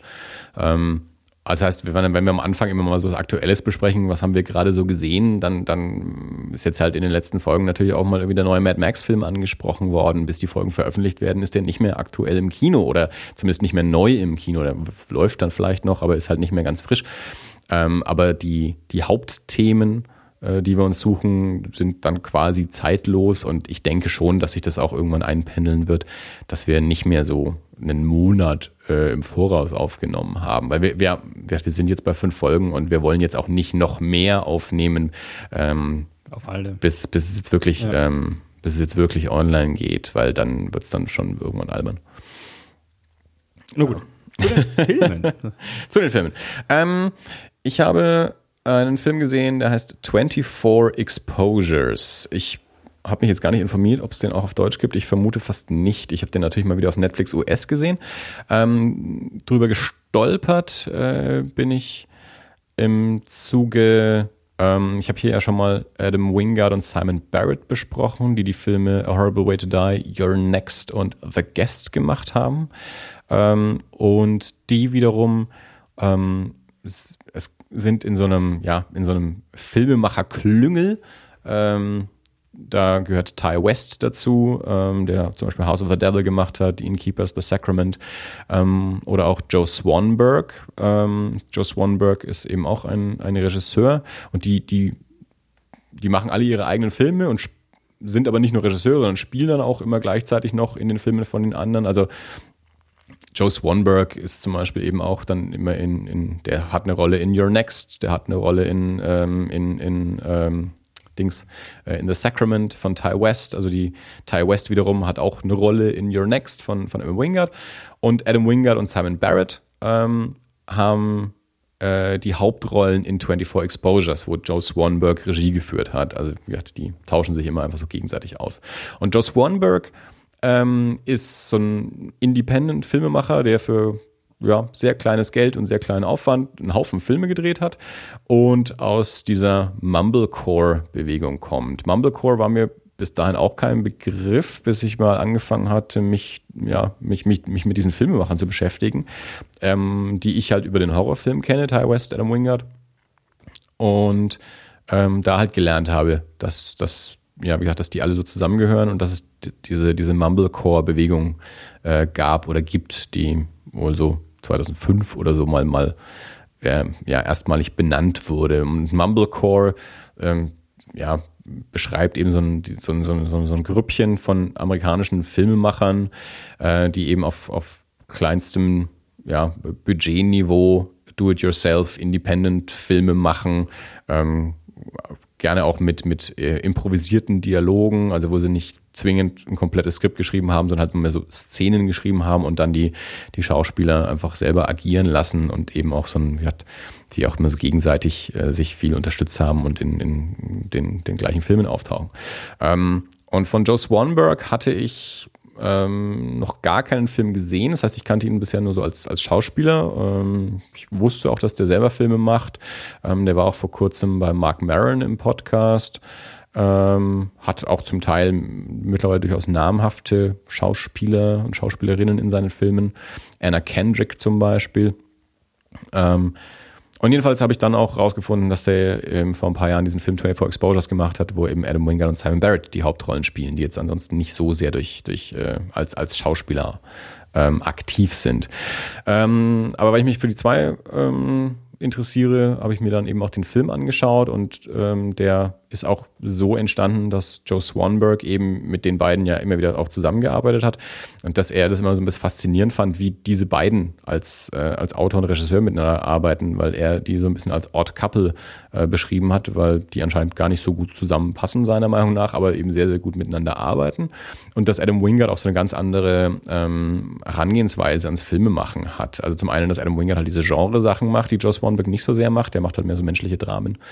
Ähm, und dass Adam Wingard halt auch so ein sehr intuitives, gefühlsmäßiges Filmemachen ähm, praktiziert, wo er einfach macht und Joe Swanberg immer sehr, sehr viel überlegt und, und überdenkt und ähm, sehr, sehr analytisch ähm, quasi an die Sache rangeht. Und das Ganze hat er in diesem Film immer auch so thematisiert. Also da gibt es dann eben auch tatsächlich so, so Dialoge, wo es genau um, um sowas geht, äh, sich bei, in der Kunst von Gefühlen äh, leiten lassen. Also Adam Wingard spielt einen Fotografen, so einen Fetischfotografen, ähm, der so erotische Fetischbilder macht. Und ähm, eines seiner Models wird umgebracht und Simon Barrett spielt den Polizisten, ähm, der, der diesen Fall investigiert und da entsprechend dann auf, auf Adam Wingard trifft und auf diese äh, Erotik-Fetischwelt. Ähm, der Film ist bei der Kritik nicht so gut angekommen. Ähm, ich kann den jetzt, glaube ich, nicht so gut objektiv beurteilen. Also ich fand das einen interessanten Film und mich hat es halt hauptsächlich interessiert, eben weil, weil, ich mich für diese Filmemacher interessiere, die in dem Film drin sind äh, und, und wie der Film entstanden ist. Ob der Film jetzt, wenn man den jetzt ohne dieses ganze Background-Wissen einfach nur so anschaut, als Spielfilm ist er, glaube ich, nicht mehr so spannend. Also der Film ist an sich so jetzt nicht so irre doll. Ähm, ist mehr eben so interessant, so quasi als Studienobjekt, äh, wenn man sich eh mit den, mit dieser, äh, mit diesen Filmemachern irgendwie auseinandersetzt. Ähm, ist, wie gesagt, so ein, so ein sehr, sehr günstig produzierter Independent-Film. Das sieht man dem an, das schadet dem nicht, aber das, beziehungsweise das ist bei dieser ganzen Mumblecore-Geschichte wohl auch schon so ein bisschen, ähm, ja, gehört schon so mit zum Stil. Ähm, und ja, also der, der erste Film oder der erste gemeinsame Film von Adam Wingard und Simon Barrett, A Horrible Way to Die, ähm, hat halt auch noch sehr diesen, den habe ich ja auch schon mal besprochen, auch noch sehr diesen Independent äh. Und weil der aber dann schon so ein, ein, ein, ja, ich weiß gar nicht, ob der wirklich ein Horrorfilm ist oder mehr ein, mehr ein Thriller oder so, aber weil der schon auch ein bisschen brutal ist, hat dann irgendwer da dann auch schon so wieder den, den Begriff Mumble Gore äh, gemünzt für, für diese Art von, von Filmen. Naja, ähm, wie gesagt, äh, Joe Swanberg ähm, hat wohl mal angeblich in einem Jahr sieben Filme gemacht. Äh, der ist wohl ständig irgendwie am Drehen, also entweder selber als Schauspieler an anderen Filmen, aber den eben auch ähm, ja, selber als Regisseur, Autor ähm, und, und ständig irgendwie am Film machen. Und da sind dann eben manchmal eben auch so ganz mini kleine Filme mit dabei und manchmal ein bisschen größere. Und ich habe jetzt gesagt, außerdem noch keinen anderen gesehen, aber äh, werde mir sicherlich noch den einen oder anderen anschauen, weil da sind ein paar dabei. Also es die ähm, Drinking Buddies und Happy Christmas sind jetzt so die größeren aus den letzten Jahren. Ähm, da ist zum Beispiel äh, Melanie Linsky äh, ist da auch mit dabei, die ähm, hauptsächlich als Rose in Two and a Half Men äh, bekannt wurde. Ähm, ich glaube, australische Schauspielerin. Und eben Anna Kendrick und äh, die man auch ähm, in, in Up in the Air hat die zum Beispiel gespielt, war die, die, die junge Assistentin äh, von, von George Clooney in Up in the Air. Und ja, ein paar Nasen kennt man da schon. Und das, das sind so die, die etwas, ja, bekannteren Filme von, von Joe Swanberg. Ähm, kann man ja mal auf IMDb schauen. Da, da stehen eine ganze Menge Filme äh, von dem. Ich habe gar keine Ahnung, was, was von dem in Deutschland überhaupt veröffentlicht ist. Äh, müsste, glaube mal nachschauen. Ähm, aber ja, ganz, ganz viel davon ist, vermute ich mal, nicht in, in Deutschland erschienen, weil das dann auch eher nicht die Filme sind, die ins Kino kommen und aber heute in den Zeiten von, von VOD halt da dann irgendwo zu finden sind, beziehungsweise auf Netflix OS stehen jetzt halt irgendwie fünf, sechs Filme von ihm oder so. Und wo die ganzen anderen sind, weiß ich nicht. naja, das war 24 Exposures. Für Liebhaber, sagt man in solchen Fällen dann, glaube ich, immer. Du hast wahrscheinlich nichts äh, weiter erlebt, außer, außer Kind äh, und, und Arbeit. Du kannst auch gerne noch. Äh, nein. Ähm, nee, also ich hatte doch, ich, ich war kürzlich in der Videothek und habe mir einen Film ausgeliehen. Und äh, bei der Gelegenheit, was ich sehr lustig fand, weil ich bin irgendwie durch die Videothek gelaufen, wir sind sofort irgendwie, äh, ich glaube, zwei oder drei Videos, äh, die wir, die wir von unserem Medienpartner mal mhm. zur Vorab äh, zum Vorab-Reviewen bekommen haben. Die habe ich dort gesehen. Mhm. Äh, ich glaube Open Windows und äh, ich weiß nicht noch ja, irgendwas. Bestimmt Red Massacre oder so. Äh, genau, weil ich ihn gesehen habe. Ähm, ja, angeschaut hast du keinen davon, außer Open Windows und Seed. Und dann hatten wir ja noch ja. Red Massacre, Sanitarium und Tom Holland's Twisted Tales. Die drei hast du nicht angeschaut. Sanitarium war es. Ja. Habe ich nicht gesehen, aber ja. wusste ich, dass, dass, du, dass du ihn gesehen hast. nee, äh, aber tatsächlich, also ich bin da durchgelaufen und ich weiß gar nicht mehr, was ich erst in der Hand hatte. Und äh, bin dann aber irgendwann über das äh, Zero Theorem gestoßen, mhm. äh, gestolpert. Und dann habe ich den ersten Film wieder zurückgetragen und habe das genommen, weil den wollte ich auch unbedingt sehen. Ja. Und ähm, da kam er hier, glaube ich, ich weiß nicht, ich glaube, er kam gar nicht ins Kino. Oh. War er? Ja, ja. Echt? Dann habe ich das verpasst. Ich glaube, ja, glaub, genau diesen Dialog hatten wir hier schon. Echt? ich krieg nichts mit. Nee, ich habe dir erzählt, dass er im Kino kommt. Genau. Stimmt, ich habe dir das ja, erzählt, weil ich irgendwann ein Vorschauplakat gefunden habe. Ja, na gut. Ähm, ich habe ihn auf, äh, auf äh, DVD jetzt angeschaut. Mhm. Ja, Hast du ihn konzentriert angeschaut? Das soll keine, das soll, das soll, nein, das soll, ich weiß, das klingt schon wieder so, scheiße. Nee, nee, nee, nee, ähm, ich, aber ich, ich, ich kann da direkt drauf eingehen. Also ich habe ihn mit der Freundin angeschaut und ich habe mich im Rahmen meiner, meiner Ressourcen konzentriert damit befasst. Also wir saßen beide auf dem Sofa, hatten nichts anderes zu tun ja. und haben diesen Film angeschaut. Mhm. Das Problem ist, es ist ein, es ist ein Terry Gilliam-Film. Mhm. Und ähm, das ist ja jetzt nur nicht unbedingt immer die leichteste Kost. Ja. Äh, also die, Freundin ist irgendwann ab der Hälfte eingeschlafen und hat mich dann am nächsten Tag gefragt, hast du ihn bis zu Ende geschaut? Und ich sage, ja. Und sie sagt, was ist denn noch weiter passiert? Sage ich, sind nicht immer Filme, die man gut zusammenfassen kann. Das kann ich dir so genau gar nicht sagen. Ja. ja, dann hat sie angefangen mir zu erzählen, was sie noch so mitbekommen hat. Und ich habe gesagt, ich kann dir trotzdem jetzt nicht in drei, vier Sätzen zusammenfassen, was noch passiert ist. Ja. Ich kann dir tatsächlich noch nicht mal sagen, was in dem Film so wirklich genau passiert ist. Mhm. Ähm, also ich mag, ich mag ja Terry Gilliam auch so, ich glaube, ich weiß nicht, das ist so eine, ich möchte nicht sagen Hassliebe, weil ich mag ihn eigentlich schon, so vom Stil her. Also ich mochte Brasil beispielsweise sehr gerne oder ich glaube, das letzte, was habe ich jetzt das letzte aktuelle gesehen? Ähm, das Imaginarium des Dr. Parnass, Parnassus, mhm. mhm. glaube ich. Ähm, die hatten aber irgendwie noch so ein bisschen eine mehr, weiß nicht, Handlung. Also Handlung hat, hat das äh, Zero Theorem schon auch aber es ist irgendwie noch ein bisschen abgespaceder. Vielleicht liegt das auch in meinem Schlafzustand. Ja, weiß ich nicht. Das, also, aber ähm, auch 12 Monkeys oder sowas mal schnell zusammenzufassen, ist nicht immer so einfach. aber ja. nein, ich meine, deswegen ist, glaube ich, auch Terry Gilliam, ähm, wenn, er, wenn er seine eigenen Filme dreht und nicht die Brüder Grimm, äh, das ist halt so ein Filmemacher im, in dem Sinne, wie wir es neulich schon mal mit Mad Max hatten. Äh, das sind halt Filme, die man gucken muss und die man nicht lesen kann. Ja. Das ist. Äh und deswegen lassen die sich auch nicht zwingend immer so leicht äh, beschreiben, weil, weil da eben auch andere Sachen passieren als einfach nur Inhalt, Wiedergabe.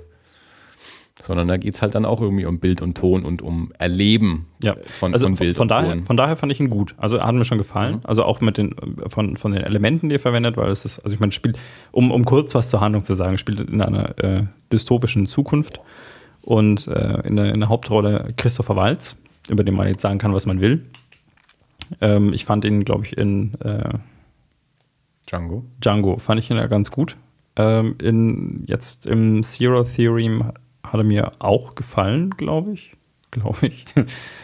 Und ähm, er ist, äh, er ist ein, ein Entitätenknacker. Also er arbeitet für eine Firma und ähm, ist ein bisschen ein verschrobener Typ, spricht am Anfang von sich nur äh, im, im, Plural und ähm, ist in dem, was er tut, wohl sehr gut. Also er löst irgendwelche, irgendwelche mathematischen Theoreme und ähm, er mag aber keine Menschen und äh, deswegen, er will ins Homeoffice. Er sagt, ja, zu Hause könnten wir viel mehr leisten und deswegen möchten wir unbedingt zu Hause arbeiten.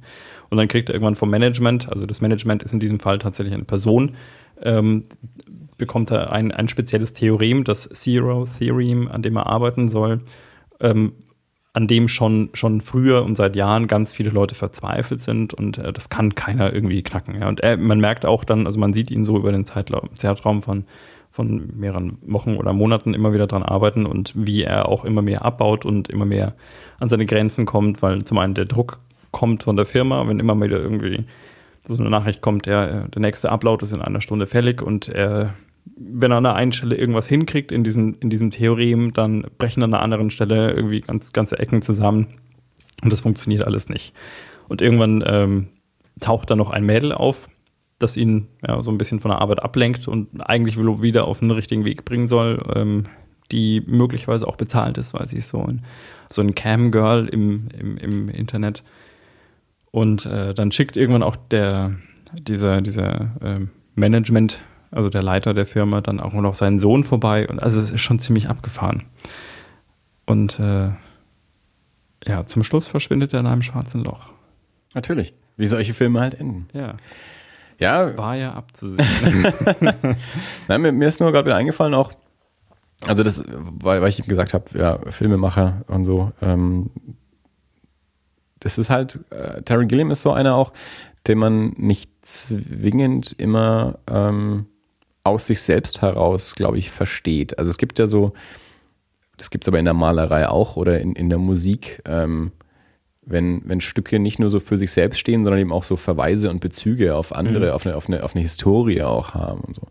Und ähm, als 12 Monkeys damals rauskam, äh, also beziehungsweise ich habe ich hatte halt einen Dozenten, der hat das dann später erzählt, oder 12 Monkeys war zu dem Zeitpunkt schon ein paar Jahre raus, aber der meinte dann eben, dass er sich furchtbar aufgeregt hat, äh, dass, äh, dass es so viele Kritiken zu 12 Monkeys gab, in denen nicht äh, der Kurzfilm La Jetée von Chris Marquet erwähnt wurde, weil der 12 Monkeys sich also ganz explizit, also kurz, ich glaube, der geht 25 Minuten oder sowas, auf, auf La Jetée ähm, bezieht. Und das halt ist eben ein, ein, ein Essay-Film, also Essay-Filme dann eben so mehr so eine Aneinanderreihung von, von, von Bildern, hm. äh, die man sich selber erschließen muss. Und ähm, und dass man also 12 Monkeys überhaupt nicht besprechen kann, ohne sich auch auf La Jetée zu beziehen und so. Und als ich 12 Monkeys im Kino gesehen habe, kannte ich La Jetée nicht und ich ihn bis heute nicht angeschaut. Ähm, aber wahrscheinlich hilft's, also wenn man 12 Monkeys verstehen will. Oder man versteht ihn dann auf einer anderen Ebene oder man, man kann sich nochmal anders mit dem auseinandersetzen. Man muss es natürlich aber auch erstmal wissen. Äh, und ja, so, so macht halt Terry Gilliam dann auch Filme. Also ja. ich weiß jetzt nicht, ob es bei, bei Zero Theorem sowas auch gibt. Ich weiß es jetzt eben nur beim, am Beispiel von 12 Monkeys und La GT. Ähm, aber ja, dass, dass der eben auch nicht einfach nur, ja, eine, eine, eine, einfach eine Geschichte schreibt und Schauspieler Dialoge aufsagen lässt, ja. sondern dass der halt eine, eine, eine Welt baut, also und eine, ja, eine Terry Gilliam eigene Welt baut und sich aber eventuell dabei dann auch noch irgendwie auf andere Sachen noch mit, mit bezieht. Ist, ist das so? Also, da, wenn, wenn, du sagst, dass äh, 12 Monkeys sich auf äh, La Jetée bezieht, weiß man das oder ist das die Interpretation des Professors, der, bei dem du damals gehört nee, hast? Nee, das ist wohl tatsächlich so, ja. Also das ist auch. Also, äh, ich meine, das ist so eine generelle Frage, ja. Das ist das, das, das Prinzip, die prinzipielle Frage, die ich mir, glaube ich, schon in der Schule gestellt habe, wenn man über, über, über Goethe oder über Schiller-Interpretationen gesprochen hat. Und äh, ich mir damals schon ab und zu gedacht habe, vielleicht hat er es tatsächlich einfach ab und zu auch nur geschrieben, weil es gerade gut gepasst hat, weil ja. es sich gereimt hat. Also ich möchte, ich möchte nicht Goethe oder Schillers äh, Genie in Frage stellen. Ähm, aber ich glaube schon auch, dass das Menschen waren und dass die ab und zu einfach Dinge getan haben, weil sie vielleicht gerade gepasst haben. Ja, ja. Nee, aber das ist da schon wohl äh, schon, schon offiziell, beziehungsweise ist es halt auch so, ähm, wenn ich jetzt zum Beispiel die, die eine der meist zitierten Szenen wahrscheinlich die Treppe von Odessa aus Panzerkreuzer, äh, Panzerkreuzer Potjomkin, wenn äh, der, der Kinderwagen die Treppe runterpollert. Immer wenn in irgendeinem Film ein Kinderwagen eine Treppe runterpollert, ist es Panzerkreuzer. Mhm. Und das, das, das kann auch keiner verleugnen irgendwie, weil das ist so in der Filmgeschichte verankert. Du kannst keine, keinen Kinderwagen eine Treppe runterpollern lassen, ohne dass du dich auf einen Panzerkreuzer beziehst in irgendeiner Art und Weise. Und das haben sie bei, also in den Untouchables gibt es eben diese Szene, das ist da eben eindeutig Bezug dazu. Und dann wird das Ganze dann wieder in, in einem der, der nackte Kanonenfilme dann auch gemacht, der sich wahrscheinlich mehr auf Untouchables bezieht, der sich aber wiederum auf Panzerkreuzer bezieht und so.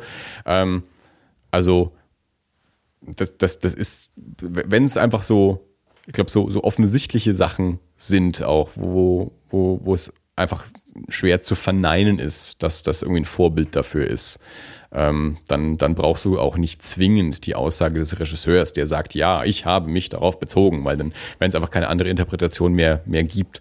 Ähm, aber ich glaube jetzt hier bei, bei La Jetée, also das ist schon, äh, soweit ich weiß, ein, auch, auch ein, ein, eine Sache, die Terry Gilliam, glaube ich, auch gesagt hat. Braucht man nicht, aber ich finde es tatsächlich, ähm, ich, also ich, ich weiß, ich habe mir das damals ab und zu gedacht, ich, ich hätte gerne, ich würde gerne Goethe fragen, ist das richtig? Also ist das richtig? Ja, was gerade mein, mein, mein, Deutschlehrer hier ja. versucht mir zu erklären, dass ja. das so ist. Ja? ja. Und ich denke mir, ja, das ist eine Interpretation. Das sagt er ja auch selber, das ist die Interpretation. Er sagt aber, das ist die richtige Interpretation. Und richtig und Interpretation ist, das ist ein Problem. Schon, schon ein Paradoxon in sich. Das ist ein Problem, ja. Ich meine, an sich, äh, man, das, das ist ja eine der, der großen Fragen in, in, der, in der Kunst sowieso.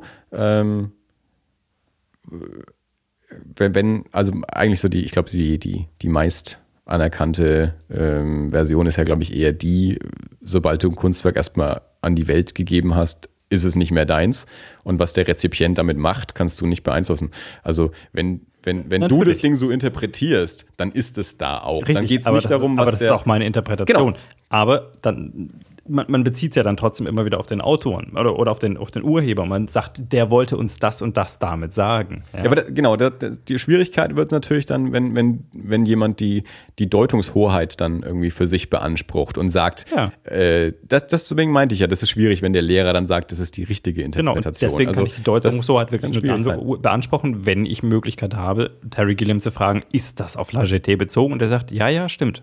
Ja, genau. Dann, aber das aber ist für mich tatsächlich mal in dem Fall, ist es dann eine Hilfe, weil ich sage, okay, das, das gibt mir zumindest die Möglichkeit, das in dem Rahmen zu verstehen, in, ja. dem, in dem er das wollte. Wobei ich, ich glaube natürlich schon, dass es da auch unterschiedliche Grade gibt. Also es, manchmal sind Einflüsse offensichtlicher. Also wo, es einfach, wo jedes Abstreiten, wo du es dem, dem Schöpfer schon nicht mehr glauben würdest, wenn er es abstreitet. Ja? Also wenn jetzt irgendwie ähm, Brian De Palma sagen würde, nein, die Treppe bezieht sich nicht auf den Panzerkreuzer, dann glaubst du es ihm ja schon nicht mehr, weil du sagst, okay, das ist so offensichtlich, lüg mich halt nicht an. Bei Goethe ist es vielleicht anders. Ich könnte jetzt eine Geschichte erzählen. Erzähl eine Geschichte. Wir sind ein Podcast, der äh, funktioniert darüber, ja, aber es dass Leute nicht direkt reden. mich. Ähm, das bezieht sich auf meine Schwester. Ähm, bei, meinem, beim, bei meinem ersten Ausflug mit, äh, mit meiner Schwester äh, ist hat mein Papa den Kinderwagen voraus äh, die, die, die drei Stufen unseres Reihenhauses damals hinuntergeschoben mhm. und ist wohl hängen geblieben. Und der, äh, der Kinderwagen ist äh, die Treppe hinuntergefallen. Ich würde sagen, es war ein eindeutiger Bezug auf Panzerkreuzer Potjomkin. Also. nee, das war, das, war, das war ein eindeutiger Bezug auf die Schwerkraft, den meine Mutter dem Physiker heute noch vorwirft. Dass es die Schwerkraft gibt? Ja. ähm, wenn man das jetzt filmisch verarbeitet, dann, äh, selbst wenn man einen Panzerkreuzer nie gesehen hat. Ja, dann hast du leider okay. verloren. Das Mama, Papa, falls ihr das hier hören sollte, das tut mir echt leid, dass ich das jetzt hier gepetzt habe. Das ist eine lustige Geschichte. Meine Schwester ist ja trotzdem Patent. Ich wollte sagen, also äh, aus dem Kind ist ja, ist ja ein heiler Mensch geworden. Ja. Also ist ja, ist ja nichts passiert so. ja, sowas kommt schon mal vor. Äh, Abschluss zu Zero Theorem. Äh, ja, ähm, wenn man sich darauf einlässt, einen Film nicht unbedingt komplett verstehen zu müssen, sondern akzeptieren kann, dass er auch ein bisschen in der, vielleicht in der Welt desjenigen spielt, der ihn gesehen hat. Ich, vielleicht ist tatsächlich äh, Terry Gilliam der einzige Mensch, der, der den Film komplett versteht. Oder für den ja. er komplett Sinn ergibt. Oder Andererseits gibt es so Menschen wie David Lynch, die auch gesagt haben, äh, über Twin Peaks zum Beispiel, ich verstehe auch nur die Hälfte. Aber ich mache einfach. Also David Lynch ist ja auch so einer, wo, also was mich Menschen in meinem Leben auf den Film Lost Highway angesprochen haben. Und ich habe ihn die längste Zeit nicht gesehen, aber jeder kam immer zu mir, weil jeder wusste, ja, der Andi ist doch so ein Filmtyp, der hat ihn bestimmt gesehen. Hier, erklär mir mal Lost Highway. Musste ich mal sagen, ich habe den nicht gesehen. Wenn du den mal gesehen hast, dann erklär mir den mal. Äh, und David Lynch würde den Film nicht erklären. Äh, da kannst du hingehen, wie du willst. ähm, der, der sagt dir nicht, was in dem Film los ist, weil der einer von der Sorte ist, ey, ich habe den Film gemacht. Alles, was ich zu sagen habe, ist in dem Film drin. Wenn ich mehr zu sagen hätte, wäre es in dem Film drin. Ich stelle mich nicht jetzt hin und erzähle dir noch Zusätzliches dazu. Ja? Alles ist in dem Film. Den Rest musst du damit anfangen. Und deswegen, ja, oder so wie, wie, wie Michael Stipe von REM zum Beispiel immer aus Prinzip, äh, die haben aus Prinzip niemals äh, Texte in ihren, in ihren Alben abgedruckt. Weil er gesagt hat, wir machen Musik und ich singe. Es geht nicht darum, dass du das Zeug liest. Ja, so. wir hatten so eine ähnliche Diskussion schon mal, oder? Haben wir wahrscheinlich häufiger. Äh, ich glaube, das kommt immer so ein bisschen äh, auf, auf eben die, die eigenen Vorlieben an. Also es gibt halt Menschen, die haben es gern eindeutig mhm. und es gibt Menschen, die kommen auch mit uneindeutig gut klar. Deswegen, aber deswegen hat ja Terry Gilliam auch nicht so ein Publikum. Deswegen hat Terry Gilliam ja, auch Schwierigkeiten, Filme zu finanzieren. Deswegen äh, hat niemand für Uwe Jonsson bezahlt, außer seinem Verleger. Äh, weil die eben für ein sehr, sehr kleines Publikum sind. So für, für, okay. für Liebhaber. Dann kann ich in diesem Fall sagen, ähm, auf, aufgrund der, der Filme, die ich von, von, von Gilliam gesehen habe, würde ich jetzt sagen, ich mag ihn und ich glaube, ich mag auch das, äh, das Zero Theorem. Zero Theorem. Ich kann euch sagen, mit zunehmendem Weinpegel wird das schwieriger auszusprechen. Das The fällt Zero dir nach zweieinhalb Theorem. Jahren auf. Ich glaube nicht. Speziell das. Es gibt, es gibt Dinge, die lassen sich vielleicht aussprechen. Und sag du bloß mal zehn, zehnmal hintereinander. Nee, ähm, Vielleicht ist es auch so ein Film, den, äh, den man öfter gucken muss. Ich Wirklich? weiß, Filme brauchen Zeit, deswegen machen Menschen das nicht so gerne. Äh, aber es gibt nun mal auch äh, Kunstwerke, die sich nicht zwingend beim ersten Mal erschließen, beziehungsweise die beim, beim mehrfachen Konsum ähm, dann auch ähm, andere Bedeutungen annehmen. Ja. Das geht mit einem Lied halt schneller, als es mit einem Film oder mit einem Roman geht. Ähm, aber dann, ja, ist es halt ich wieder mal, nicht für den Einzelnen. Ich würde mal abschließend sagen, ich mag ihn. Aber ich glaube, ich mag auch tatsächlich, äh, glaube ich, die, die meisten Gilliam-Filme irgendwie. Nicht, nicht so ganz, nicht so ganz freiwillig vielleicht. Oder nicht so, nein, das ist ja, schwer zu sagen. Nicht so ganz ähm, aus dem. Du meinst, es übt eine gewisse Faszination aus, die du nicht beschreiben kannst. Ja, also das ist nicht der, der erste Impuls, dass ich sage, boah, ich, ich, ich habe den Film gesehen und der ist total geil, ich würde ihn jetzt gleich nochmal sehen. Aber es ist so ein Regisseur, wenn der was Neues rausbringt, spitzt du schon erstmal die Ohren. Ja. Also du guckst schon mal interessiert hin. Ja. Terry Gilliam hat einen neuen Film rausgebracht. Da werfe ich mal einen Blick drauf. Und ich schaue mir wahrscheinlich auch an, obwohl ich, ja. ich habe mir tatsächlich auch. Er hat halt einen Stil. Ja. Also der hat halt auch was Eigenes. Der ist halt nicht austauschbar. Ja. Also es gibt ja diese, na klar, die, die großen erfolgreichen äh, Filme, wo du manchmal nicht mal weißt, wer die gemacht hat. Es ist halt einfach nur so die, die neue Romantic Comedy mit Sandra Bullock oder sonst irgendwie so. Ne? Bei einem Terry Gilliam Film und das ist ja auch der, das ist ja auch so der, der beschreibende Unterschied, dass du schon sagst, ein Terry Gilliam Film. Ja. Das, das, das sagt schon was aus oder ein Tim Burton Film da, da hast du schon ein, ein Bild im Kopf irgendwie mhm. quasi, äh, was das ist, weil du das Övre irgendwie kennst und der eben auch so eine eigene filmische Welt erschaffen hat, die nicht vergleichbar ist. Ähm, mit, äh, mit, mit anderen Regisseuren. Also da, da hat man schon eine gewisse Vorstellung, was ein Terry Gilliam-Film ist. Oder David Lynch oder Tim Burton. Ja, da, ja. ja deswegen ist das schon ähm, an sich immer mal spannend zu sehen, was der macht. Ich habe auch nicht alle Filme gesehen. Ja, aber aber gesehen. auf jeden Fall auch ein Typ, äh, wo ich gerne einen Blick hinwerfe und der äh, mir im Normalfall zumindest in irgendeiner Art und Weise was Spannendes liefert. Also, und selbst wenn, äh, wenn sich einem der Film nicht wirklich erschließt, äh, denkt man trotzdem noch eine Weile drüber nach. Also ich glaube, das ja. Dass man wirklich sagt, äh, bei einem Terry Gilliam-Film, äh, den fand ich jetzt einfach nur scheiße. Kommt, glaube ich, nicht so häufig vor. Nee. Also, Aber ebenso wenig, glaube ich, kommt halt dieses erste Impulsive. Ich habe ihn gesehen und mhm. sage, boah, der ist geil. Das ist halt immer. Ja, der, der, der wirkt an, irgendwie. An, an, halt. an, denen muss man ein bisschen arbeiten. Mhm. Ja. Deswegen äh, das, äh, auch, auch ein, ein Grund, warum ich am Anfang gefragt habe, ob du ihn konzentriert geschaut hast, oder so, weil das eben auch keine Filme Den sind, die man so nicht nebenher schauen. ne Nee. nebenbei mal laufen lässt, weil dann, dann brauchst du auch einfach gar nicht erst anmachen. Also die muss man schon anschauen, also aktiv. Also da, da wird auch vom Zuschauer was gefordert.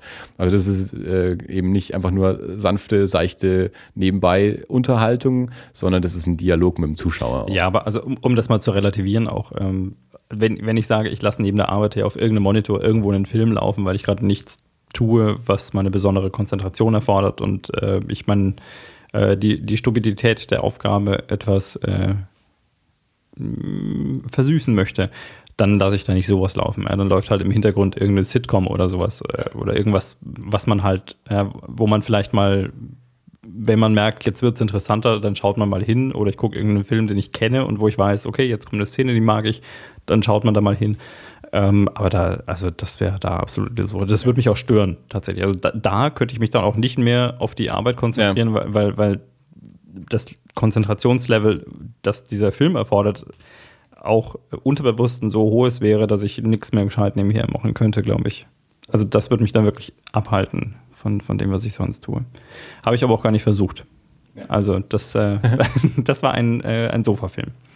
Ein anderer Regisseur, der ähm, sich einen Namen gemacht hat durch, durch einen ja, eigenen Stil und eigene Filme und auch manchmal etwas sperrigere Filme, ist äh, Nicolas Winding Reffen. Ach so, der Nick. Mensch. Ja, bloß weil du den jetzt nicht so spontan kennst. ähm, sein wahrscheinlich bekanntester Film war vor ein paar Jahren Drive mit Ryan Gosling, der, glaube ich, wahrscheinlich bisher sein, sein kommerziell größter Erfolg war, der auch ein, ein, ein ganz toller Film ist. Ähm, äh, danach hat er Only God Forgives gemacht, auch mit Ryan Gosling. Und ansonsten also ist er hauptsächlich erstmal bekannt geworden als äh, Regisseur der, der Pusher-Trilogie, also Pusher 1 bis 3. Ähm, ist ein dänischer Filmemacher. Ja, außer jemand schlägt mich jetzt und sagt, er ist doch aus einem anderen skandinavischen Land. Ähm, aber der müsste schon Däne sein.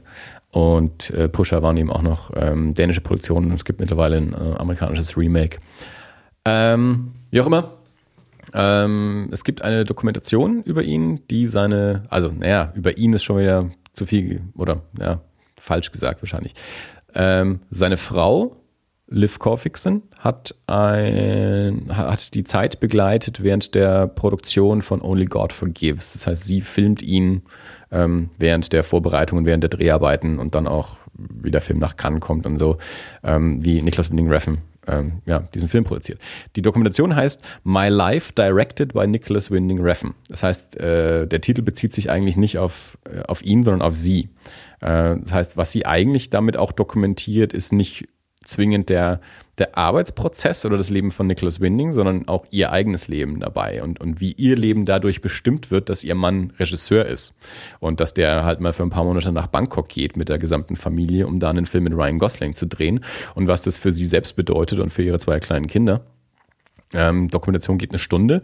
Äh, und ist eigentlich ein, ein, ein spannendes Porträt eben von so einer von so einem Künstler und auch von dem Kampf, äh, den er selbst mit sich ausficht. Also so dieses, äh, ich drehe jetzt hier diesen Film und da ist auch noch die Familie und irgendwie muss ich das unter einen Hut bringen und dann, ich hatte jetzt gerade so einen sehr erfolgreichen Film und jetzt mache ich einen neuen Film und ich glaube irgendwie, ich habe die Befürchtung, der, der wird nicht so kommerziell erfolgreich und das wird jetzt wahrscheinlich immer daran gemessen, dass ich der Typ bin, der Drive gemacht hat, aber, aber ich mache jetzt nicht Drive 2, ich will jetzt einen anderen Film machen und dann kriegt der Film wahrscheinlich nicht die gleiche Chance beim Publikum, bei den Kritikern, weil es nicht wieder Drive ist und jeder aber jetzt an Drive denkt.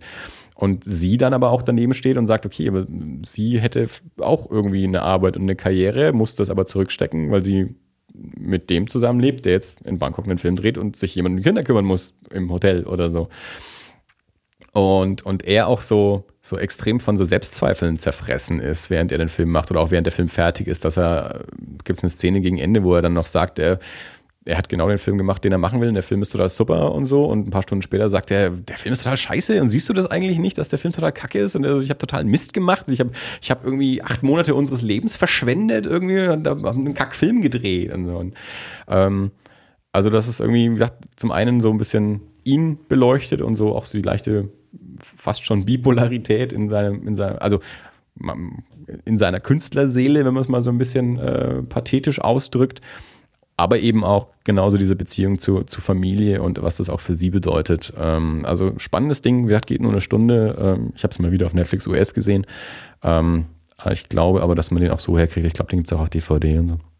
Also wenn man sich für äh, zum einen für Nicholas Winning Refn, zum anderen an sich für so für so Künstlerporträts oder so interessiert, ähm, ist das auf jeden Fall ein spannender Film und ganz ganz aktuell. Also der ist jetzt letztes Jahr oder so rausgekommen, ist so 2014er Produktion irgendwie. Ähm, und dann habe ich ähm, Zombieland nochmal angeschaut. Zombieland von 2009, ähm, eine Zombie-Komödie mit Woody Harrison, äh, Jesse Eisenberg, Emma Stone und Abigail Breslin. Ähm, ja, der Film ist schon ein bisschen älter, muss man auch gar nicht allzu viel dazu sagen. Ähm, Amerika, Zombie-Kalypse ist vor zwei Monaten passiert, ähm, hat sich schon ziemlich weit ausgebreitet und ja, so ein paar Menschen äh, wundern durch die Gegend, treffen aufeinander, ähm, tun sich zusammen ähm, und versuchen in der Zombie-Kalypse zu überleben. Ähm, schön gemachte Komödie, ähm, hat nicht so viel, also hat schon auch Horroranteil, aber ist jetzt kein, ist, äh, ist kein gruseliger Film und der, der Splatter-Anteil oder Gore-Anteil, den er hat, ist schon eigentlich mehr für, für die Comedy. Ähm, also ist ein lustiger Film. Ähm, was ich eigentlich ähm, mehr dabei ansprechen wollte, ist, dass ich mir jetzt auch mal die Pilotfolge der Serie ähm, herrecherchiert habe, beziehungsweise sie sehr leicht gefunden habe, dass man sie ähm, im Internet anschauen kann, ohne irgendwie sie dumm äh, ja, torrenten zu müssen.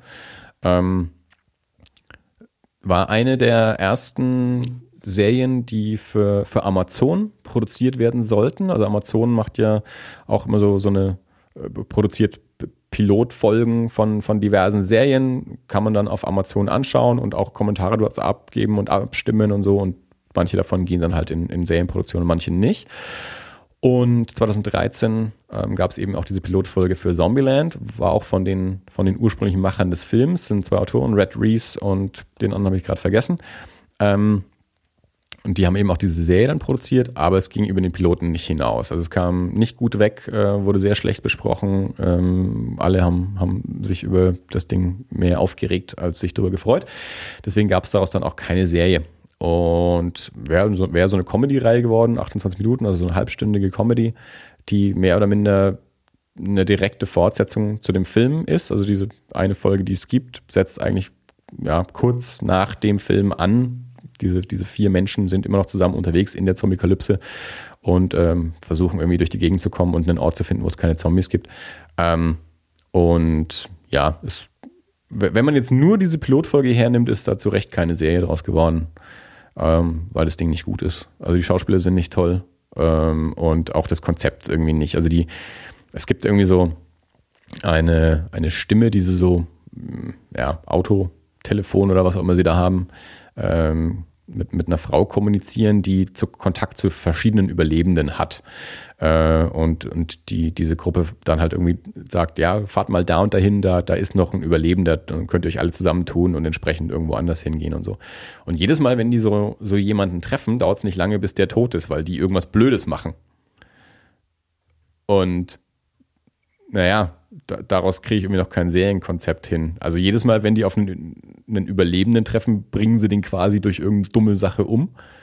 Und du, wenn man sich überlegt, da soll eine Serie draus werden, also irgendwie kann man sich nicht gut vorstellen, also von den Vieren wird keiner sterben. Äh, dass zu den Vieren jetzt aber zwingend noch Leute dazukommen, kann man sich auch nicht richtig vorstellen, weil sonst ist es irgendwann ein Konvoi, dann kommen die mit einem Auto auch nicht mehr weit. Äh, außerdem ist diese Konstellation von diesen Vieren halt irgendwie so, dass man sich schwer vorstellen kann, dass da dauerhaft andere Leute mit dazukommen. Und, und ja, wenn das das Serienkonzept sein soll, dass die einfach von Folge zu Folge in einen anderen Ort fahren, dort auf einen Überlebenden treffen, der dann durch was Blödes wieder stirbt und zwischendrin wird nochmal ein Zombie äh, totgehauen oder so.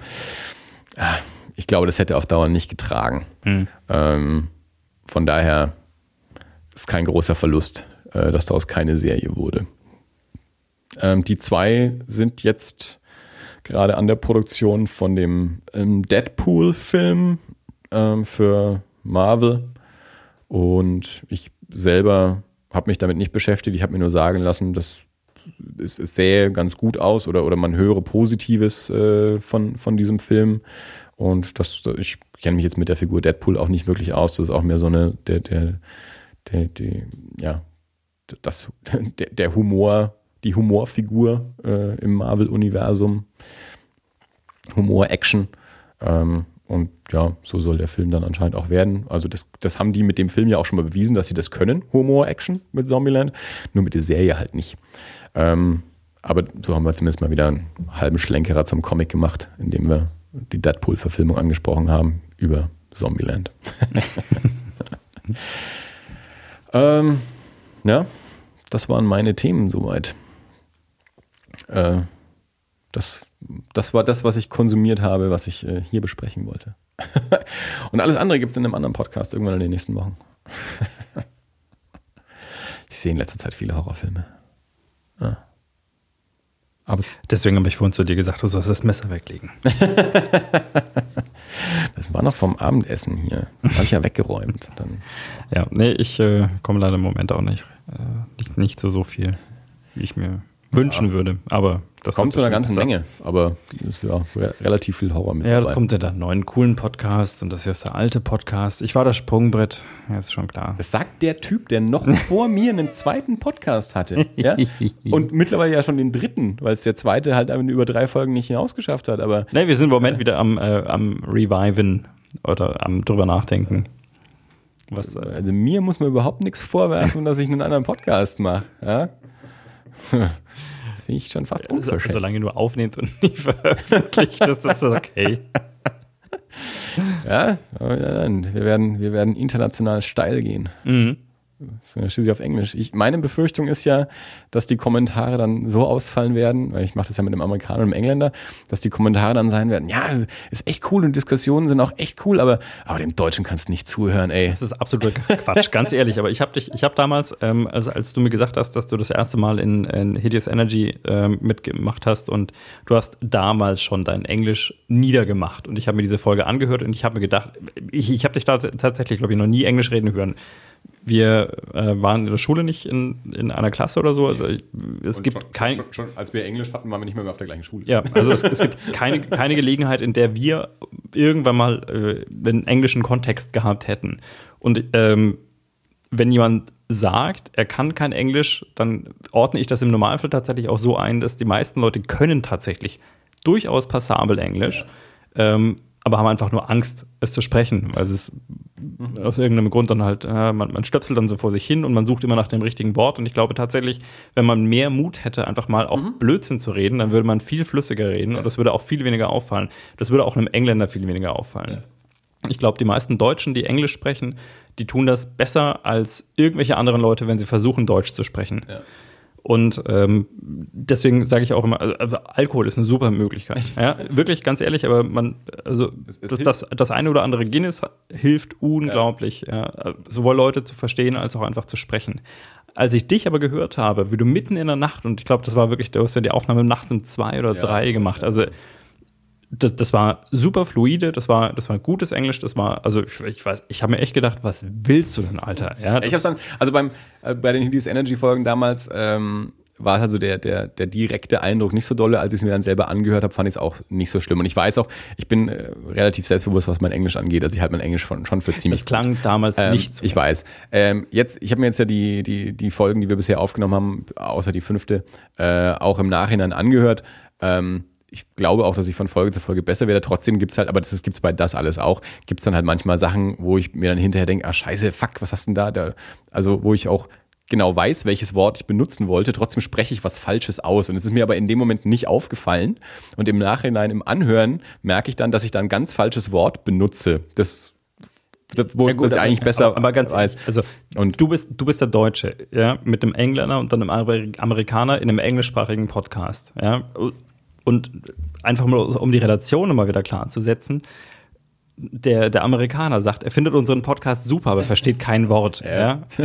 Also die Tatsache, dass du einen Podcast in einer anderen Sprache machen kannst, ja. ist schon mal. Äh es ist ja auch, man, man ist ja mal ein bisschen selbstkritisch und ich habe halt schon auch immer ein bisschen die Befürchtung, dass ich, äh, dass ich, wenn du es ist ja auch ein Unterschied, wenn du dich einfach so bei einem Bier in der Kneipe mit jemandem einfach nur so unterhältst, Smalltalk, oder ob du wirklich Themen besprechen willst, wo du vielleicht auch ein bisschen äh, analytisch sein willst und, und ganz spezifische Sachen mhm. ausdrücken willst, die du in deiner eigenen Sprache vielleicht genau weißt, was du sagen musst, um das auszudrücken, was du, was du rüberbringen willst. Und dann aber eben in so einer Situation in einer fremden Sprache manchmal halt dann doch so ein bisschen das Gefühl hast, kommt jetzt wirklich das rüber, kann ich wirklich das ausdrücken, was ich eigentlich sagen will, oder fehlt mir da jetzt einfach ein, ein Wort? Mhm.